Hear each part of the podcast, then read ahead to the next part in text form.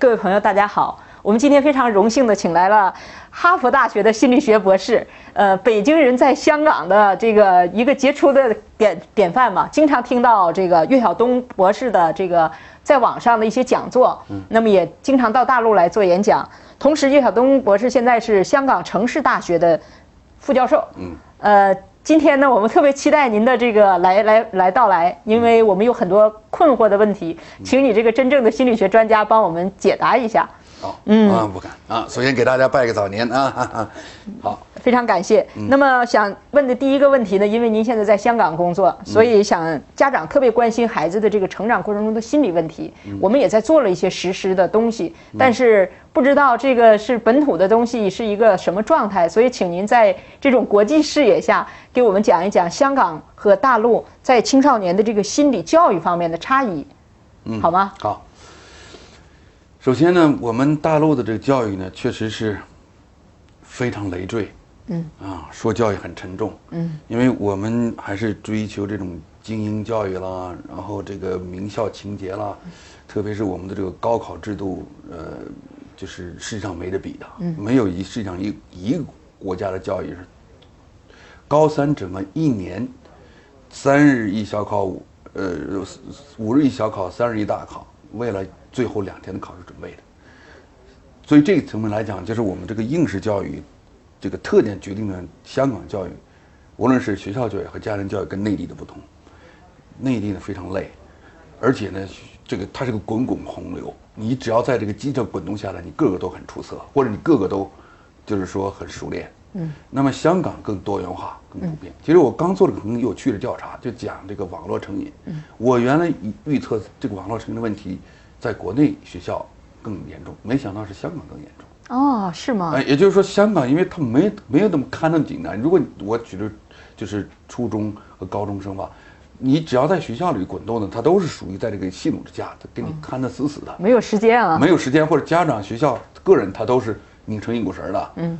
那香港呢就很多元化，所以香港的教育呢比我们内地更多元化，而且呢也也没那么大的压力，嗯，压迫感、紧迫感。所以呢，它可以更加活跃一些。嗯，那内地是更多，但是内地它其实我你要放的更宏观，你见树见了，你跳得很远，你再看这些树的话，你看我们现在大陆的孩子个个都在培养心理素质。嗯，因为这就这样一种高浓度的高这种压力这种成长环境，其实每个人都在把自己的呃心理的能量就是绷到极极致，这个都是一个一个这个历练的过程。嗯嗯。所以，如果你要从正面来看的话，还真是大陆学生经得住考验的，经得住这个，呃，这个考考试的那个磨练，经得住这个摧哎摧残，经得住这个这个诱惑的这个呃考验。嗯，因为他这个就是更加标准化吧。嗯嗯，那这么就是刚才您说的这个香港的这个网络成瘾比我们更严重，他们怎么去对待这个问题呢？视为洪水猛兽吗？呃呃，当然家，因为确实香港首先。因为我们还是独生子女，他那边是放开的，嗯，所以一般是两三个孩子，嗯，而且他那边就是这个兴趣班呢就更广泛、更多，家长鼓励，不像我们就是到了后来就是都全部回归学校教育了，要补习班的话也都是跟学校直接有关的，比如说英语啦、什什么奥数啊什么之类的，为了培养孩子自信。那边呢更加多元一些，嗯，所以说要从原生态来讲呢，香港呢更接近美国，嗯。因为我在美国也待过，那美国那孩子那是一路玩啊，对，玩的开心啊，是，所以确实我们这个教育很折磨人，但是又真是没有办法。应试教育它不是说是一个高考所决定的，嗯，是个中国人他都希望望子成龙、望女成凤，都希望孩子上好学校。按理说我们已经扩招了，对吧？现在大家都有都就业机会了，差不多百分之八十都能上大学了，百分之八十上大学，可是得上好大学。对，好大学，对吧？九八幺，呃，这个九八五还是二幺幺，还是那么几所。嗯，对。所以，最滚九九归一，滚滚洪流，最后还是你，你就是减压减到最后，家长也好，孩子也好，他只要要上名校，嗯，他又自然不然又排队了。是是是，心甘情愿的。对对。而香港的那个上大学的这个率好像不是很高，我看过一个数字，好像二十多，就是高中毕业生。他指的重点的这种想上大学的，好像二三十是考大学，剩下人是不考大学的，考专科啊，考贸易啊，就是那些。对，首先呢，香港它没有一个就是我们这样的高考什么很笼统概念，它有叫呃叫 B type，还有叫什么这个 A level，嗯，就是 A 水平考试。嗯，那这些这些考试呢，它都是最后相当于一个突击高考，是一个能力测试。嗯，它用不上你做一年的准备，为了这两天的考试。嗯嗯，它是最后一种突击式的。嗯。所以香港的孩子相对说来活得没没那么累吧？啊，对我们大陆的很累，大陆的很累，大陆从幼儿园开始就累。对对对，所以今天请到您这个呃讲幸福学的专家，我们就非常高兴了。因为累，所以说就痛苦着。对，这个很纠结。现在在大陆有一个课程很好，就是这个幸福学啊，很多人在讲幸福学。我觉得您这个我看了那个网络那个视频，您讲的这个非常专业和系统。那想有一个问题请教您，就是我们大陆这个家庭的这个幸福的问题，您给我们几条。呃，可循的不能说秘诀吧，可循的这让我们提高生活质量，更加幸福，应该做些什么？做些什么？首先呢，这个呃，攀比要适度。嗯，攀比要适度。你这个你要这个比啊，比上不足，比下有余。嗯，这是古训。那就是痛苦是攀比来的。从反面讲，对，也是因为因为因为你要竞争上岗，莫被淘汰嘛。所以你不要说别人跟你过不去，其实你也是你跟您自己过不去。对，你的压力是您自己内加的。嗯。对，所以你就别投诉了。嗯，啊，所以攀比要适度。这这个确实，这个在在这个世上，你总有让你特，让你感到自卑的人，也让你感到自信的人。嗯，所以你这个当中，你你你不断进取，但你也不要这个去，呃，追求完美。嗯，这是这是一种修炼。对，所以攀比要适度。第二呢，这个尽力就尽力则无悔。啊。啊，尽力则无悔。哎，其实你这你这样对，就是跟自己比嘛，是吧？对吧？你比如说高考，你你你没上理想学校，我问你尽力没有？你没尽力，你吊儿郎当，你不好好学，那我 K 你，我跟你过不去。你尽力了，你你没考好成绩，那我再跟你过不去，那是我折磨你。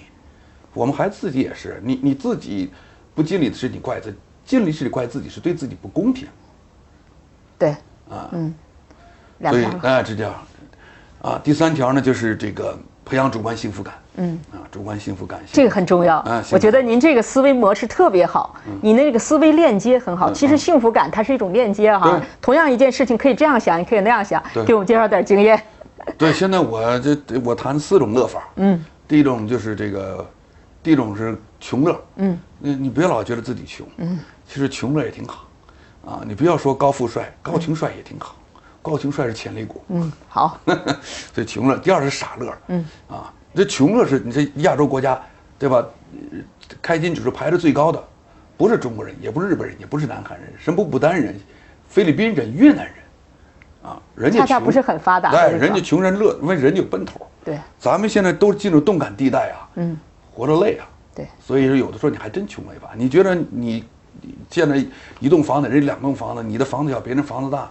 其实有的时候你不看那些人活得累，你只看他光鲜，你没看他的这个困难、嗯，艰辛，嗯，所以穷了。第二是傻乐，嗯，啊，这吃亏是福难得糊涂，啊，你想当初郑板桥，嗯，啊，郑板桥说难得糊涂是因为他做政府高级公务员俩字儿没劲，嗯，啊，他不想做政府高级，他要做什么呢？做艺术家。艺术家，然后他退到这个扬州，扬州有八怪，然后那七哥们就说：“说您怎么能跟咱哥几个混在一起？您您是做知县的，你看上面做巡抚，做总督，然后入军机，这是您的生涯规划。嗯，您怎么跟他们跟咱哥几个混在街头了？嗯，所以你扯不清啊。就我的自我实现，我做我愿意做的事情，就是自我实现。嗯，所以最后他说难得糊涂。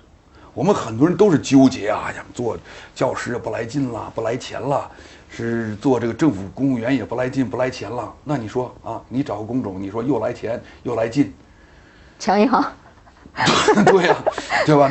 那 是，所以说确实是有时候你还真得傻了一把啊。第三是这快乐，嗯，有时候别等，有时候不断打赏自己。女生比男生做得好，那男人那就累啊，累到一年最后收丰收季节欢了那么两天。女性的一随便的，这个啊，到外面去这购点物啊，购出烦恼啊。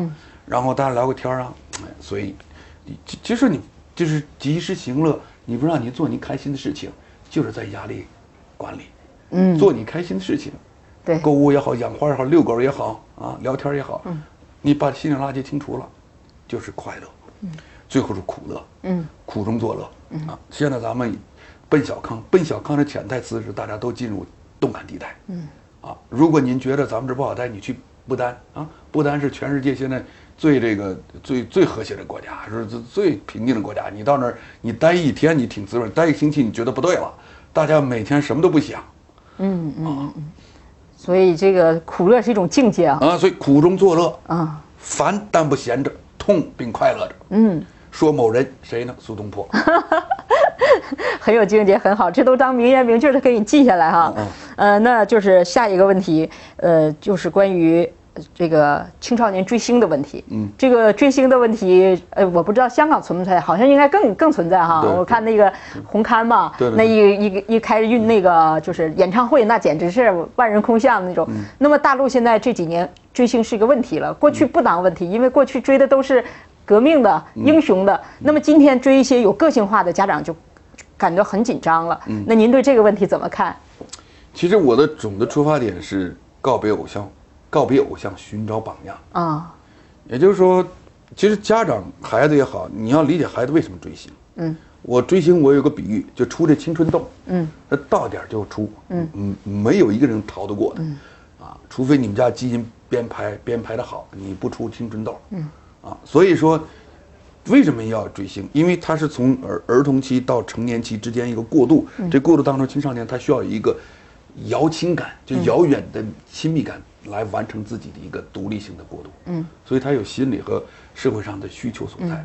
所以这个当中，家长打压呢是不明智的。嗯，只能引导。嗯，引导呢，你说啊，你周杰伦，周杰伦眼睛长这么小，个儿都长那么矮，唱歌没人听得懂，啊，然后大家还那么火，你说凭什么？嗯，人家个性化。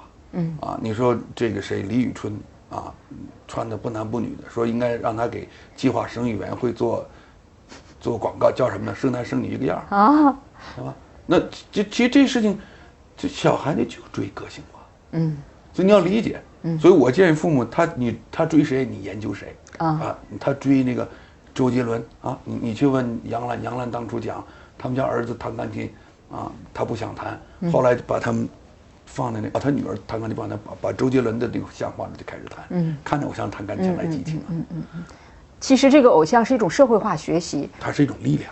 对，它是一种动力，它是一种人，就像你说，从小到大的时候，这个转型的时候的一种学习或者是工作的一个动力啊，哈对，。就是它起到这样一个过渡性的作用。嗯嗯，这不青春痘出完了就不就不出了。嗯，你个二十多岁以后他不追星了。嗯，过了一点儿了。啊，所以家长对这个问题要宽容，是吧？哎宽容而且要研究这个他追的是谁研究这个现象背后的问题。你给他推荐说向雷锋同志学习，人家不学雷锋对。我们那时候学，对吧？你说我呢，我学了全国学雷锋运动，我就我参加了三回哦每次我都征标兵啊，哦两次征着，一次没征着。那以后已经很优秀了。啊不不是，我就说，其实现在人不学雷锋，为什么呢？这是年轻人特点，你没法强求。对以说变化时代变化，所以说你就跟孩子研究，他研究周杰伦，研究那个谁，李宇春，总能研究出一一两点，就是说值得孩子模仿的吧。嗯，你把它提炼一下，对。你不等于化被动为主动，对对对。换变消极为积极吗？对对对。为主大于饮水啊，对。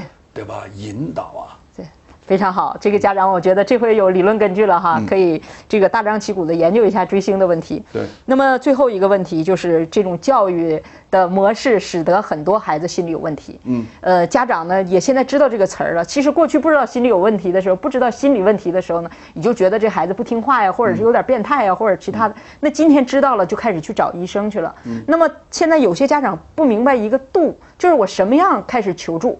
呃，是到了一种什么样的状态？呃，比如说这个紧张啊，或者是压抑啊，或者是这种呃睡眠呢、或者其他的，就没有一个呃标准。那您从心理学的角度给家长就是提两条建议或者三条，就孩子到什么程度属于过界了，需需要关注了，或者是需要治疗了。那么正常情况下，他肯定有一个正常和焦虑的边缘的这个值，这个怎么能清晰的能把这些东西让家长明晰一点？你能给我们一个建议吗？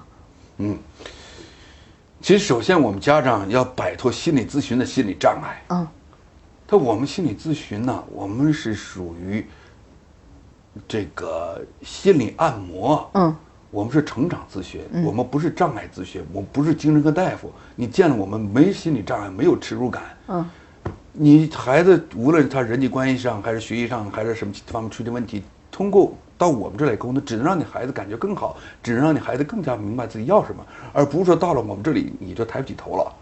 现在很多家长还是纠结在这里，见心理咨询师，那不我们家孩子有问题了。啊啊，那你说，你你说这个压力烦恼是人都有的，嗯嗯嗯，所以在这个层面，如果家长首先他要思想解放，嗯，我们心理咨询师，我们是谈话工作者，简称话疗，对，啊，不是治病对，的，我们不，我们不，我们不动刀子，我们不下药，对，啊，我们是谈话，我们是一次话语之间给你搞定，所以我们我们是化疗工作者，嗯嗯嗯，所以您别把我们看的好像我们就是有点那个怪怪的。嗯。第二呢，防患于未然，那孩子有些想不开的事情跟父母没法沟通，啊，父母确实因为你对吧你。跟父母，你父母，你你就是把这个俞敏洪也好，或者是杨澜也好放在家里，他们孩子每天盯着他，三百六十度，三百六十五天。你再是伟人的话，也看着一身毛病。对，你看心理咨询师，你只看他一天，或者五天，而且只看他四四十五度，那光辉灿烂呐嗯对，啊！所以他这光环效应能带来力量。嗯。嗯，首先要打破这种界限哈，就别觉得是这个害怕。对那么有些时候该求助的时候，就可以随时求助身边的这个心理医生我我们也不说医生，我们叫心理咨询啊，心理咨询师。但是咱们现在医院里边呢，啊。医院那是叫心理医生啊，医院。但是大部分就是大家找不到这个旁边的心理咨询师，好像现在主要是医院营业为主啊，那里满街头都有啊！你随便一查，这个这心理咨询师现在这独自独自开业的多了，啊，那太好了，家长知道可以上网。春笋呐。啊，好，那这点这个有希望了哈，有那么多可以救助的地方。我就说，关键你你去你也是啊，如果你跟你们家孩子投缘，那你就接接着接接受他们之间的这个呃帮助也好，或者咨询也好。如果不投缘，你换人呢？对，这个很对。那还有最后一个问题，您从那个哈佛大学回来的，您在那儿学习读书了好多年，那您觉得那个地方都是优秀的人哈？他们有没有什么共同的特质啊，或者是类似于他们这个走过来的路，您觉得和我们想象的不一样？因为我们这个总感觉那是一群天才。觉得他们就是不用学习，或者学的不是很多就能考到那个地方，是这种情况吗？我那我当然我这是解释夸张啊，你这北大不也一样吗？嗯，但是有一点，你到那儿读书肯定是经过高度选拔的嘛。嗯，你不是高度选拔，你不可能到那儿，所以你到那儿是武林高手云集的地方，对吧？你说你算哪一路啊？嗯，所以在那个上，大家极其体验自卑。嗯，你看今天咱们这个俞敏洪老师讲自卑情节，嗯，原来在这个学校可能挺出色，嗯，到了北大以后，他跟自卑心斗了很久，嗯，最后等走出来的时候，他是更加的强大。为什么呢？因为他能够接纳自己的失败，同时把自己弱势变成优势，也就是在人际关系上，在在这个善解人意上下功夫。所以他他没有在那儿就是我是第一啊，我我我优越。嗯，其实这个这些事情上，就是你放这个放平心态，嗯，这个很重要。那你说我在哈佛读书啊，我也见着成功的，也见失败了。嗯，哈佛也是跳楼自杀的啊你说到哈佛来跳楼自杀，多悲壮啊！啊是，I come to Harvard to die。对对对对，当然也也有就最后没没学成退学的都有啊，什么样都有啊。只是我们总觉得好像那些那都能出来，也是也也有人没出来的。嗯，你能进这个学校，你要坚持下来啊。就是毕业了还有人没找着工作，那更惨。你说你要如果哈佛大学你读个博士，如果你找着理想工作，你还抬起头，你说啊我不负这个名校给我带来的声誉。如果你最后找不着工作，你更悲啊。什么情况都有，所以说最好的自己还实事求是，踏踏实实。什么是你最长项的？啊，什么叫自我实现？什么叫自我实现？就是做你最想做的自己，把它做到底。钱不在挣多少，官不在做的高低，在做你开心做的事情。像你我做心理咨询师，你喜欢这行，咱不来钱，但咱乐在其中，对挣就结了。对，呃非常感谢你啊！首先让我感觉到今天跟您的这一席话，让我就是从哈佛的那个角度，最后您谈的这个，就是看任何问题都是正反两个方面。对我们不要光看它灿烂的那一面，其实任何东西就像中国的阴阳平衡一样的哈。所以家长也不要关注在那个黑暗的那一面，也不要仅关注光鲜的那一面。这个事情的是呃一个整体的东西。那么还有就是你给我们几条解决这个幸福的这个思路，我都觉得非常好。总之非常受益，特别感谢您，因为今天时间的关系，可能不能跟您更多的细聊。其实我知道您有很多资源，希望以后有这个机会能跟您挖出更多的东西，好吧？好，谢谢您，谢谢谢谢谢谢。谢谢。